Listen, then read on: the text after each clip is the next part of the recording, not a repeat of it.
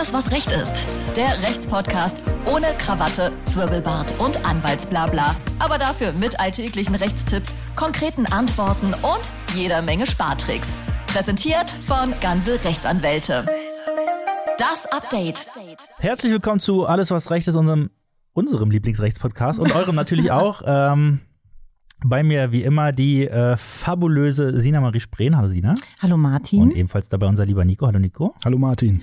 Heute haben wir wieder eine Update-Folge für euch parat und das sind unsere Themen. Gassi-Gesetz 2022. Diese Verordnung hält Hundehalterinnen, Achtung, an der kurzen Leine. Uh. Autounfall gehabt? So verhaltet ihr euch richtig? Und passend dazu Punktestand in Flensburg abfragen. So geht's easy und schnell. Los geht's. Ja, Martin, äh, wie du es schon eben angesprochen hast, ich fange an mit dem äh, Gassi-Gesetz, ähm, was im Volksmund auch heißt Tierschutzhundeverordnung. Ich habe beides noch nicht gehört. Und die Tierschutzhundeverordnung, die gibt es ja schon seit 2001. Da waren wir alle zwei Jahre alt. Mhm.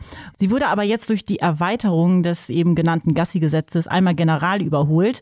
Hintergrund des Ganzen, durch die flächendeckenden gravierenden Neuerungen soll eine bessere Haltung unserer heißgeliebten Vierbeiner gewährleistet werden.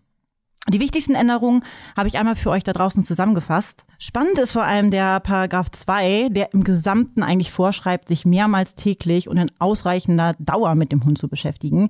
Hier wird das Gesetz auch konkreter. Welpen, die jünger sind als 20 Wochen, müssen mindestens vier Stunden am Tag betreut werden. Ein ausgewachsener Hund soll mindestens zweimal täglich einen Auslauf von nicht weniger als einer Stunde erhalten.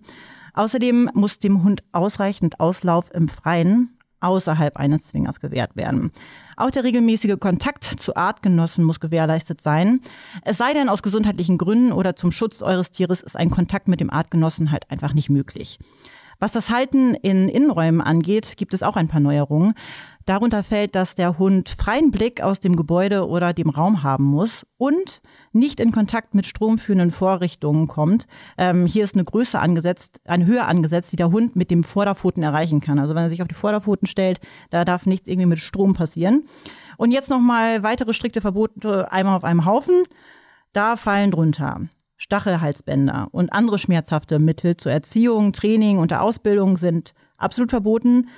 Anbindehaltung ist verboten, heißt in diesem Fall, Hunde dürfen nicht angebunden gehalten werden. Auch das Ausstellungsverbot für Qualzuchten und tierschutzwidrig amputierter Hunde wurde erweitert. Also das heißt, Hunde, die in dieses Raster fallen, dürfen auf keiner Veranstaltung zur Schau gestellt werden, egal ob es sich jetzt um Zuchtausstellungen oder andere Hundeveranstaltungen handelt. Da stellt sich jetzt nur die Frage, wie das Ganze kontrolliert werden soll. Leider habe ich da keine konkrete Antwort drauf, weil es gibt keine. Unklar ist auch, wie teuer es wird, wenn man gegen die jeweiligen Regelungen verstößt. Was hingegen feststeht, für die Kontrollen und Bußgelder sind die Behörden und Länder zuständig. Bis hier der Plan steht, da müssen wir wohl erstmal abwarten. Zum Glück gibt es aber ja das allgemeingültige Tierschutzgesetz, welches konkrete Strafen vorsieht, was den Umgang mit Hunden angeht. Da habe ich mal zwei Beispiele mitgebracht. Ein Hund zu misshandeln ist eine Straftat und wird mit Geld- und Freiheitsstrafen bis zu drei Jahren sanktioniert. Das Tier wird entzogen und ihr dürft dann auch keine neuen Tiere mehr halten. Und einen Hund zu töten ist ebenfalls eine Straftat. Ist eigentlich klar, aber ich wollte es nur mal sagen. Und ähm, die kann auch Geld- oder Freiheitsstrafen bis zu drei Jahren mit sich ziehen. Auch hier fällt dann ein Verbot an, erneut ein Tier zu halten.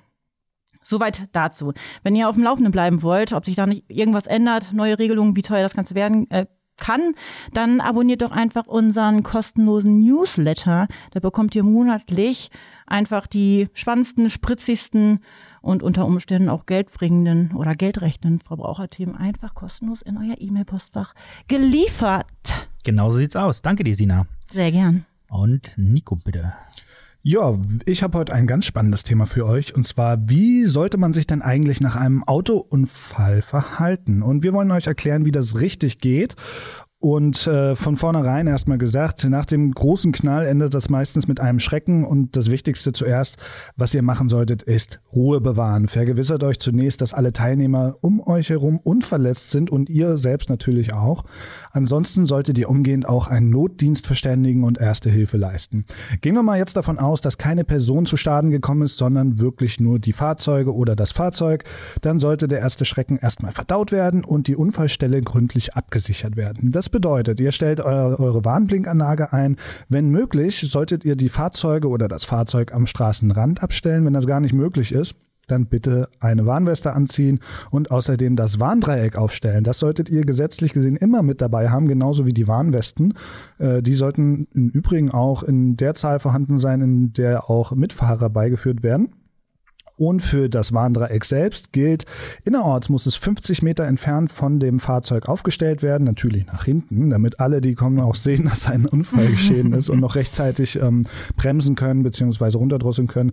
Auf der Landstraße heißt es 100 Meter entfernt von dem Fahrzeug aufstellen und auf der Autobahn sind es 200 bis 400 Meter, auch je nachdem, wie die Wetterverhältnisse sind und so weiter. Bei Kurven beispielsweise sollte das Warndreieck vor der Kurve aufgestellt werden. Soweit, so gut. Um dann alles abzuschließen, begebt euch noch bitte, vor allen Dingen auf der Autobahn, hinter die Leitplanke in angemessener Entfernung zu der Fahrbahn und achtet auf eure eigene Sicherheit. Und dann ist die Zeit gekommen, um auch die Polizei zu verständigen und auch die Versicherung zu benachrichtigen und sich selbst Notizen zu machen. Doch welche Notizen sollte man sich denn überhaupt machen? Erstmal gilt, alle möglichen Zeugen und natürlich auch die Beteiligten sollten den Unfallort nicht vorzeitig verlassen. Das ist ganz, ganz, ganz wichtig. Stellt das unbedingt sicher.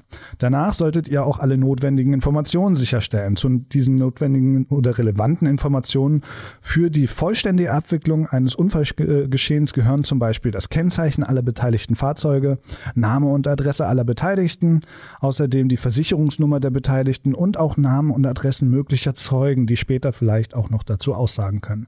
Macht außerdem, bestenfalls mit dem Smartphone, Fotos von allen Schäden an den Fahrzeugen und achtet dabei auch auf ganz, ganz genaue Details. Und zu diesen genauen Details gehören zum Beispiel auch die Bremsspuren, die hinterlassen wurden, weil da kann man dann auch diesen Bremsweg beispielsweise ausrechnen. Oder auch mögliche Flüssigkeitsspuren wie Öl und Wasser, die entweder vorher schon auf der Fahrbahn waren oder auch später erst ausgetreten sind. Alles kann später wichtig sein. Muss man denn jetzt auch die Polizei dazu rufen? Hm, kommt drauf an, eigentlich nicht. Sollte es sich um eine klare Sachlage handeln, also wir wissen, wer der Schuldige an dem Unfall ist und wer nicht, dann sind sie nicht zwingend notwendig. Ja, ist die Sachlage aber gar nicht mal so klar oder sind auch Personen zu Schaden gekommen beispielsweise, dann müssen die Beamten unbedingt informiert werden. Liegt außerdem der Verdacht von Drogen- oder Alkoholmissbrauch vor oder haben beteiligte Personen vielleicht auch Fahrerflucht begangen? Dann sollte die Polizei auf jeden Fall informiert werden. Wie sieht es mit der eigenen Versicherung aus oder auch mit der Versicherung des äh, beteiligten Unfallteilnehmers? Ja, ganz klar. Bei der eigenen Versicherung ist es der Fall, dass man innerhalb von einer Woche sich bei dieser melden soll. Diese Frist muss auch unbedingt eingehalten werden, weil manchmal kann es dann auch passieren, dass die Versicherungen den Versicherten die Auszahlung verweigern können. Ähm, wenn ihr gegenüber dem Unfallgegner beispielsweise einen Anspruch geltend machen wollt, dann müsst ihr diesen Schaden bei seiner Versicherung innerhalb von zwei Wochen melden. Wie sieht es denn eigentlich aus mit zusätzlicher juristischer Beratung? Weil wir sind ja hier in einer Anwaltskanzlei. Ja, es ist folgendermaßen, wenn ihr Fehler beim Anspruch machen eurer Leistung gegenüber den Versicherern vermeiden wollt, dann ist es ratsam, sich juristische Beratung zu holen, in jedem Fall. Denn Versicherungen versuchen häufig auch die Schadensansprüche gegenüber den Betroffenen so minimal wie möglich zu halten. Wir kennen das Spiel. Jetzt habe ich hier keinen coolen Service für euch parat, aber wie auch Sina schon erwähnt hat, ich kann euch unseren Newsletter ans Herz legen. Dort gibt es noch mehr solcher Tipps für Verkehrsthemen und Verbraucherfragen und das Ganze kostenlos und monatlich direkt in euer E-Mail-Postfach. Ja, danke, Nico. Ich kann hier auch schon mal aus dem Nähkästchen plaudern und spoilern. Es wird in Kürze äh, auch von uns ein Service für das Thema Verkehrsunfall geben. Ähm, dazu aber äh, erfahrt ihr alles in unserem Newsletter, also kann ich äh, mich anschließen. Ähm, abonniert den gerne. ähm, ich habe eine Frage an euch beiden, Sina und Nico. Kennt ihr euren Punktestand in Flensburg? Ja. Nein, aber ich äh, bin also noch Fahranfänger regelrecht. Ich ah bin mir sicher, dass Frag mich doch mal, Martin. Ich will einfach nur angeben. Okay, also für alle. Frag mich doch. Null. Für, null. Bei für, mir null. Für alle, die es also nicht wissen, ähm, aber gerne wissen würden, gibt es grundsätzlich die Möglichkeit, eine Punkteabfrage beim Kraftfahrtbundesamt zu machen. Äh, dort liegt nämlich die sogenannte Verkehrssünderkartei. Allerdings ist es, so wie die meisten Sachen, die in Deutschland mit Behörden zu tun haben, etwas unhandlich, seinen Punktestand abzufragen. Man kann entweder persönlich vorbeischauen, ne, für alle, die in Flensburg oder in Dresden, wo das KBA auch eine äh, Stelle hat, wohnen, äh, könnte das vielleicht sogar in Frage kommen. Man kann seine Anfrage aber auch per Post an das Amt schicken. Die Älteren unter euch HörerInnen äh, werden sich noch erinnern. Äh, das ist das mit diesen kleinen Briefmarken, die man dann in einen dieser seltsamen gelben Kästen steckt, äh, die überall rumstehen. Naja, ähm, nachdem euer Brief dann dreimal durch das Amt zirkuliert ist, gestempelt, verloren und wiedergefunden wurde, ähm, könnt ihr dann ein paar, nach ein paar Wochen mit einer Antwort rechnen. Es gibt wohl auch eine Online-Funktion vom Amt, äh, für die man allerdings ein Kartenlesegerät für den Personalausweis braucht. Also ich habe kein. Ähm, unseren Superhirn bei ganze Rechtsanwälte, weil das war das alles viel zu umständlich äh, und deshalb haben sie eine neue Lösung entwickelt, bei der man nur fünf Minuten Aufwand hat und nach zwei Tagen spätestens seine Punkte in Flensburg kennt. Und das geht so, man füllt einfach ein kurzes Online-Formular auf ganze-rechtsanwälte.de aus. Die entsprechende Schlagzeile, die wir dazu geschrieben haben, geschrieben haben findet ihr auch in den Show Notes. Und dann äh, wird die Abfrage schon ausgelöst. Ne? Also da äh, wir eine spezielle digitale Schnittstelle zum Kraftfahrtbundesamt nutzen können, äh, bekommen wir die Antwort in der Regel innerhalb von 48 Stunden. Und die leiten wir euch dann einfach an eure E-Mail-Adresse äh, weiter und äh, fertig ist das Thema. Das Ganze kostet nur 22,90 Euro und kann easy per PayPal bezahlt werden. Wer kein PayPal hat, äh, kann natürlich auch Lastschrift oder Kreditkarte als Zahlungsmittel auswählen. Ähm, vielleicht noch ein kleiner Exkurs, warum es überhaupt wichtig ist, seinen Punktstand in Flensburg zu kennen. Also zum einen, logischerweise, ist ab acht Punkten Bahnfahren angesagt. Äh, man sollte sich also unbedingt darüber bewusst sein, ob man hier kurz davor steht, seinen Führerschein zu verlieren. Ähm, zum anderen gibt es aber auch einige Situationen, in denen man nicht mehr als drei Punkte in Flensburg haben darf. Ähm, dazu zählen äh, insbesondere Berufsfahrer, wie zum Beispiel Beschäftigte bei Kranken, beim Krankentransport oder Taxiunternehmen. Äh, die brauchen den sogenannten P-Schein, also den Personenbeförderungsschein. Und dafür ist die Maximalgrenze drei Punkte in Flensburg. Auch Begleitpersonen beim Führerschein mit 17 äh, dürfen bei der Eintragung nicht mehr als drei Punkte äh, in der Flensburger Akte haben. Man sollte äh, in jedem Fall aufpassen, was das Punktekonto angeht, äh, weil die Verjährung hier echt lange dauert, also die Punkte loszuwerden. Und äh, wenn man denn den Lappen einmal losgeworden ist, ähm, ist die Wiedererteilung auch absolut kein Zuckerschlecken. Also geht es häufig erstmal über die MPU, äh, den sogenannten Idiotentest. Deshalb ähm, kann ich nur raten, checkt doch mal eure Punkte in Flensburg über uns und dann wisst ihr Bescheid.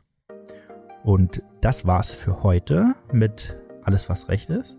Nächste Woche sind wir dann wieder mit äh, unserem lieben Experten äh, Dr. Tim Horacek am Start. Bis dahin, danke Nico, danke Sina. Sehr gerne. Ähm, gerne abonniert äh, diesen Podcast und, wie wir heute ja noch gar nicht erwähnt haben, auch den Newsletter. ähm, und macht's gut, bis zum nächsten Mal. Ciao. Tschüss. Alles, was Recht ist. Der Rechtspodcast von ganze Rechtsanwälte.